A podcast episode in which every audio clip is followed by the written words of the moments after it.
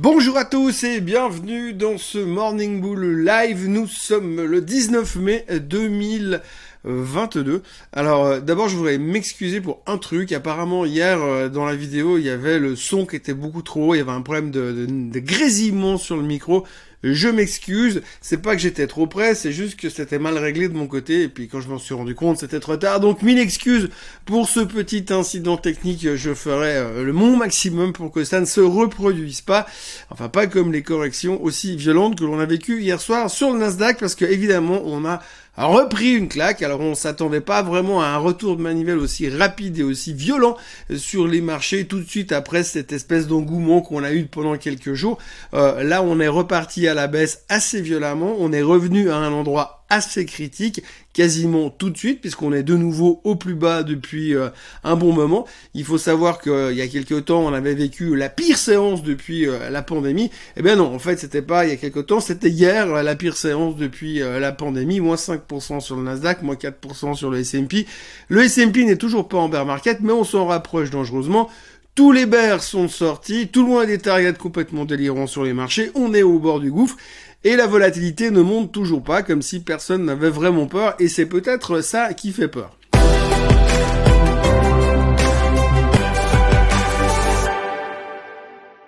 Hier, si le marché s'est fait déglinguer, oui, parce qu'il n'y a pas d'autre terme que ça, c'est à cause d'un seul titre. Ça ne se produit pas tous les jours, mais c'est vraiment à cause d'un seul titre, et ce titre, c'est Target. Alors Target, c'est un supermarché, c'est comme Walmart, c'est comme la Migros euh, en Suisse, ou c'est comme Carrefour en France.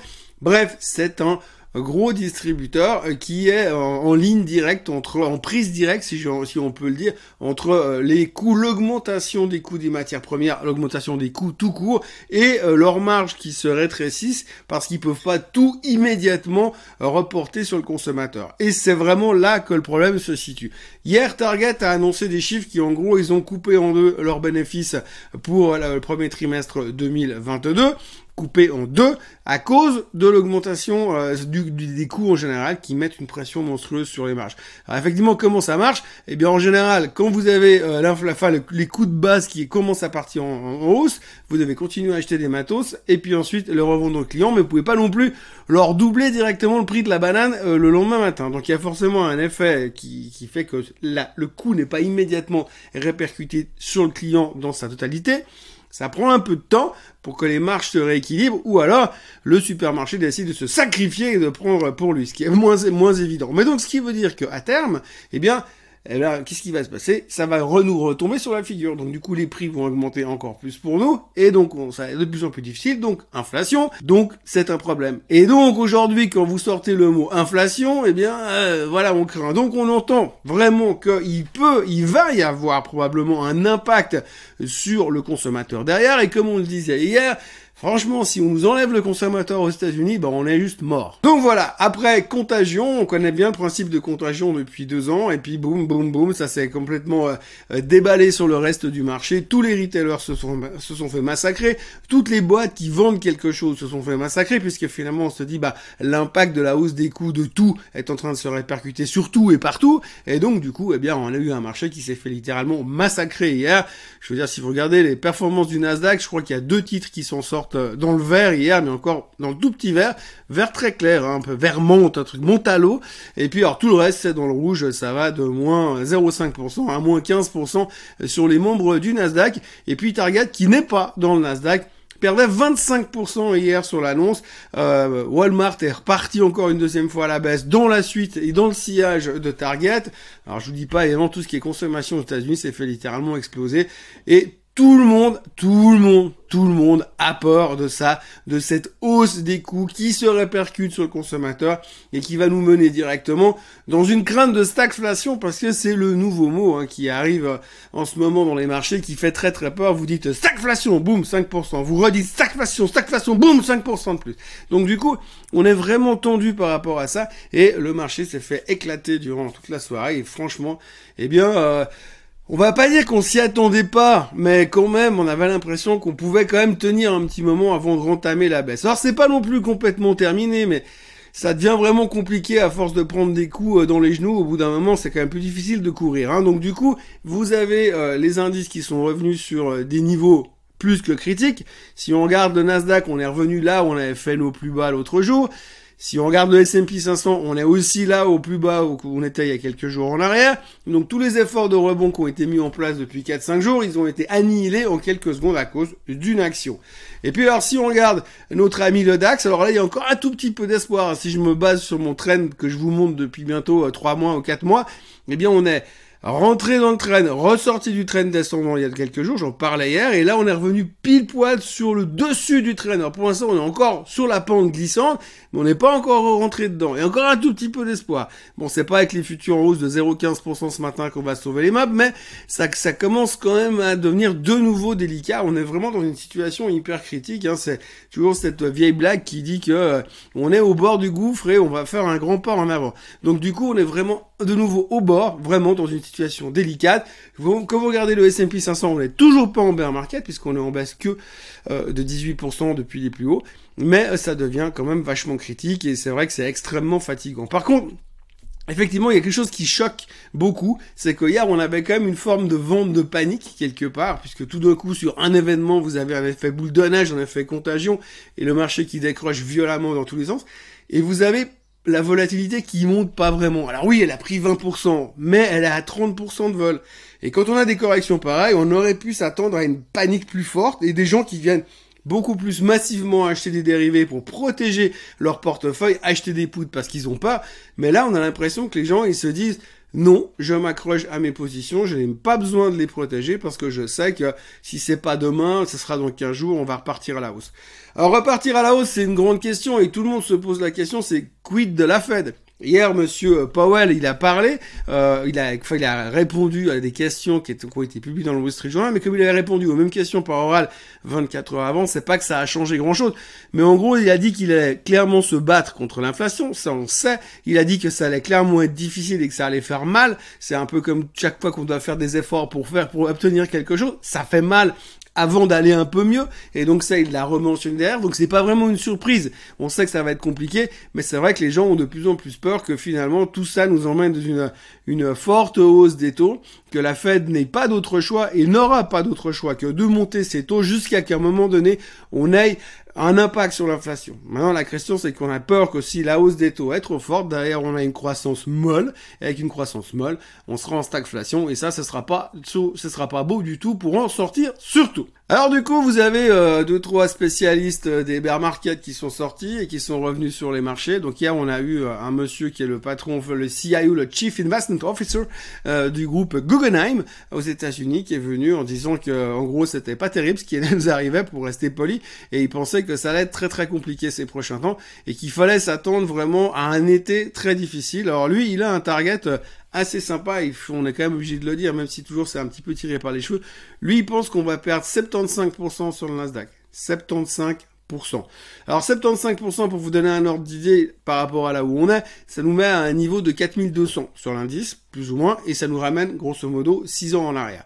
Alors quand on se dit comme ça, 6 ans en arrière pour 75%, ça veut dire qu'on est beaucoup monté. Effectivement, on est beaucoup monté, mais en tous les cas, lui, il pense qu'on va revenir à ces niveaux-là parce qu'on va rentrer dans une stagflation, que ça va être très très compliqué, que le, consommateur, que le consommateur va vraiment prendre plein la figure.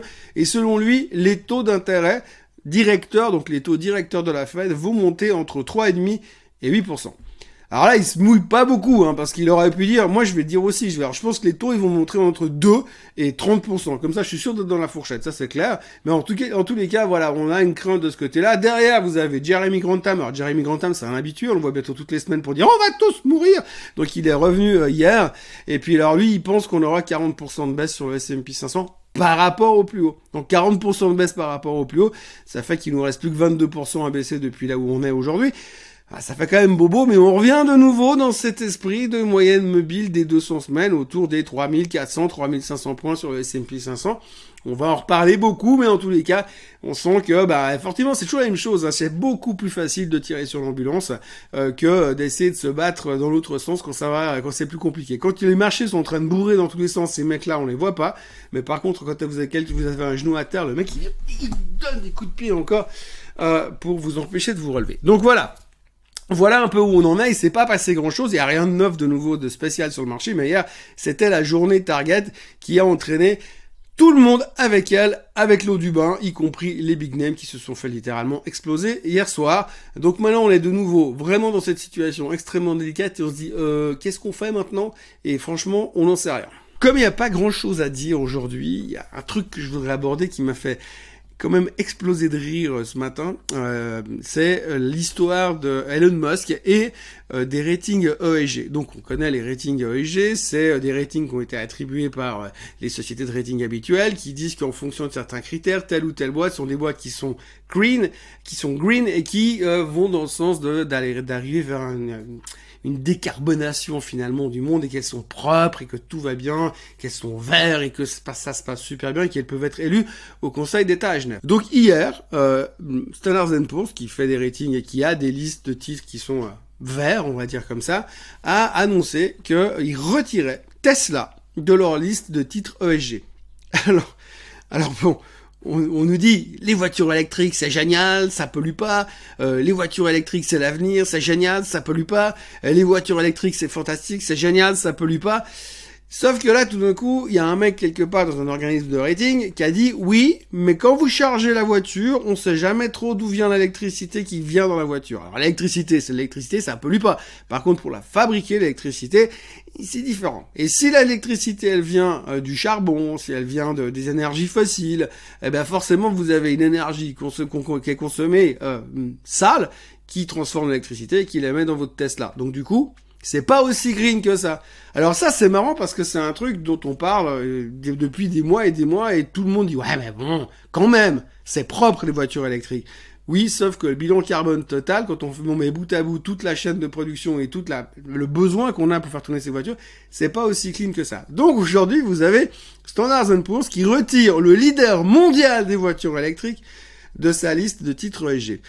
Alors ça n'a pas monstre plus à Monsieur Musk, hein, qui a déclaré que c'était un scam, qu'ils avaient perdu leur intégrité, donc il est furieux évidemment. Tesla a perdu 6 ou 7%, mais bon ça c'est pas forcément que à cause du downgrade, mais entre le marché qui se fait qui se fait démonter, plus la nouvelle des, des titres EG, eh bien Tesla dans une situation assez délicate pour l'instant d'un point de vue technique, ce qui ne devrait pas aider non plus euh, Twitter, parce que plus Tesla va baisser, plus il va être euh, embêté pour financer son rachat. Pour l'instant, on a une probabilité que ce rachat euh, se fasse de plus en plus petite. Mais bon, voilà, en tout cas, il faut retenir tout ça. Et euh, ce qui est euh, vraiment euh, assez intéressant aussi à, lire dans les tweets de monsieur Elon Musk d'hier, c'est que qu'en fait, quand vous regardez la liste des titres ESG dans le top 10, il y a Exxon. Voilà, je crois que tout est dit par rapport à ça. Quand on voit ce quand on voit ce qu'on voit, qu'on entend ce qu'on entend, bien on a bien raison de penser ce qu'on pense. Voilà, en gros, les marchés sont au bord du gouffre. Vous avez le S&P 500 qui est au bord du gouffre. Vous avez le DAX qui est retente de rentrer de nouveau dans son train descendant. Vous avez le Nasdaq qui est au bord du gouffre. Euh, vous avez plein de titres individuels qui sont au bord du gouffre. On est au bord du gouffre et c'est vraiment euh, très très compliqué pour l'instant et on a de nouveau euh, très très peur. Par contre, de l'autre côté, eh bien, comme je vous le dis, on a l'impression d'avoir quand même une certaine relative confiance mais c'est vrai que techniquement c'est pas beau et euh, on peut se poser euh, beaucoup de questions. Euh, on est toujours dans la même thématique, on va continuer la semaine avec des retailers qui vont continuer à publier des résultats. Et maintenant, maintenant on s'attend plus à grand chose, vu le bain de sang d'hier, de toute façon il y a déjà pas mal de choses qui pricées à l'intérieur du secteur, mais on voit qu'en fait tout simplement cette problématique d'inflation et de hausse des prix elle va d'une manière ou d'une autre se transférer sur le consommateur. On en a parlé hier en se disant que finalement le consommateur tenait plutôt pas mal, mais là on voit que finalement il y a le truc qui va nous arriver dessus. Il n'y a a pas de miracle. On va se faire, on risque bien de se faire exploser en, tant que consommateur. On le voit déjà sur certaines choses classiques, pour ne pas citer le, pétrole, euh, l'essence tout simplement. Euh, le pétrole aujourd'hui est redescendu hier aussi parce qu'on parlait du fait que peut-être les Américains ils allaient enlever les embargos sur le Venezuela, un peu comme l'histoire de l'Iran, mais toujours rien qui a été fait. Mais en gros le pétrole a rebaissé, mais il a remonté quand même à 108 dollars sur le baril. On a toujours cette problématique agricole. Ça on n'en parle plus, mais ça continue à être relativement cher et ça va être un problème qui va continuer. Donc voilà quand on regarde un petit peu la photo de tout ça, on s'est dit ouais, effectivement, ça risque d'être un petit peu shaky shaky et comme disait l'autre, l'été euh, sera chaud, mais probablement pas uniquement euh, que dans les maillots. Voilà, je crois que c'est tout ce qu'on pouvait raconter aujourd'hui. Euh, on va suivre ça minute par minute parce que là, on en est là. toutes les nouvelles qui peuvent nous tomber dessus sont dangereuses potentiellement. Aujourd'hui, on aura quelques chiffres économiques type le Philly Fed. on aura aussi les minutes de la Banque centrale européenne qui seront publiées dans la matinée et donc euh, ces minutes-là, on va comme d'habitude les décortiquer. Je pense que euh, en décortiquant euh, pas trop longtemps, on va se rendre compte et on va revenir sur le sujet que Madame Lagarde va clairement monter les taux au mois de juillet aussi en Europe. Donc c'est une thématique qu'on va nous remettre sur la table. Donc on verra un peu ce que ça va faire sur les marchés. Mais en attendant, pour l'instant, tout est calme, mis à part l'Asie qui se fait exploser pour les raisons qu'on connaît. La Chine qui va moins mal que les autres, malgré que ça reste quand même un peu la préoccupation principale, parce qu'on entend quand on, quand on a une peur dans le marché, comme hier on avait la peur de, de l'inflation et en fait de, de, la destruction et la mort probable du consommateur, et euh, derrière on s'est dit oui, puis en plus il y a la Chine. Alors tout d'un coup on se dit oui, mais la Chine ralentit. Effectivement, Goldman Sachs a aussi coupé ses prévisions de croissance sur la Chine. Ils sont très actifs Goldman Sachs pour dire du mal en ce moment, et donc du coup on avait aussi pas mal de pression vendeuse euh, là derrière. Donc voilà, un marché hyper stressé. Euh, pour l'instant, restez couverts, restez prudents. Et puis euh, on va suivre ça au fur et à mesure et on verra dans quelle direction ça nous mène et quel sera l'intérêt de la journée puisque visiblement hier on s'est concentré sur une seule chose, Merci d'avoir été avec moi ce matin. N'oubliez pas de vous inscrire à la chaîne Suisse Côte francophone maintenant. Et puis, on se retrouve demain avec une nouvelle vidéo et de nouvelles histoires passionnantes dans le monde merveilleux de la finance. Passez une excellente journée et à demain. Bye bye.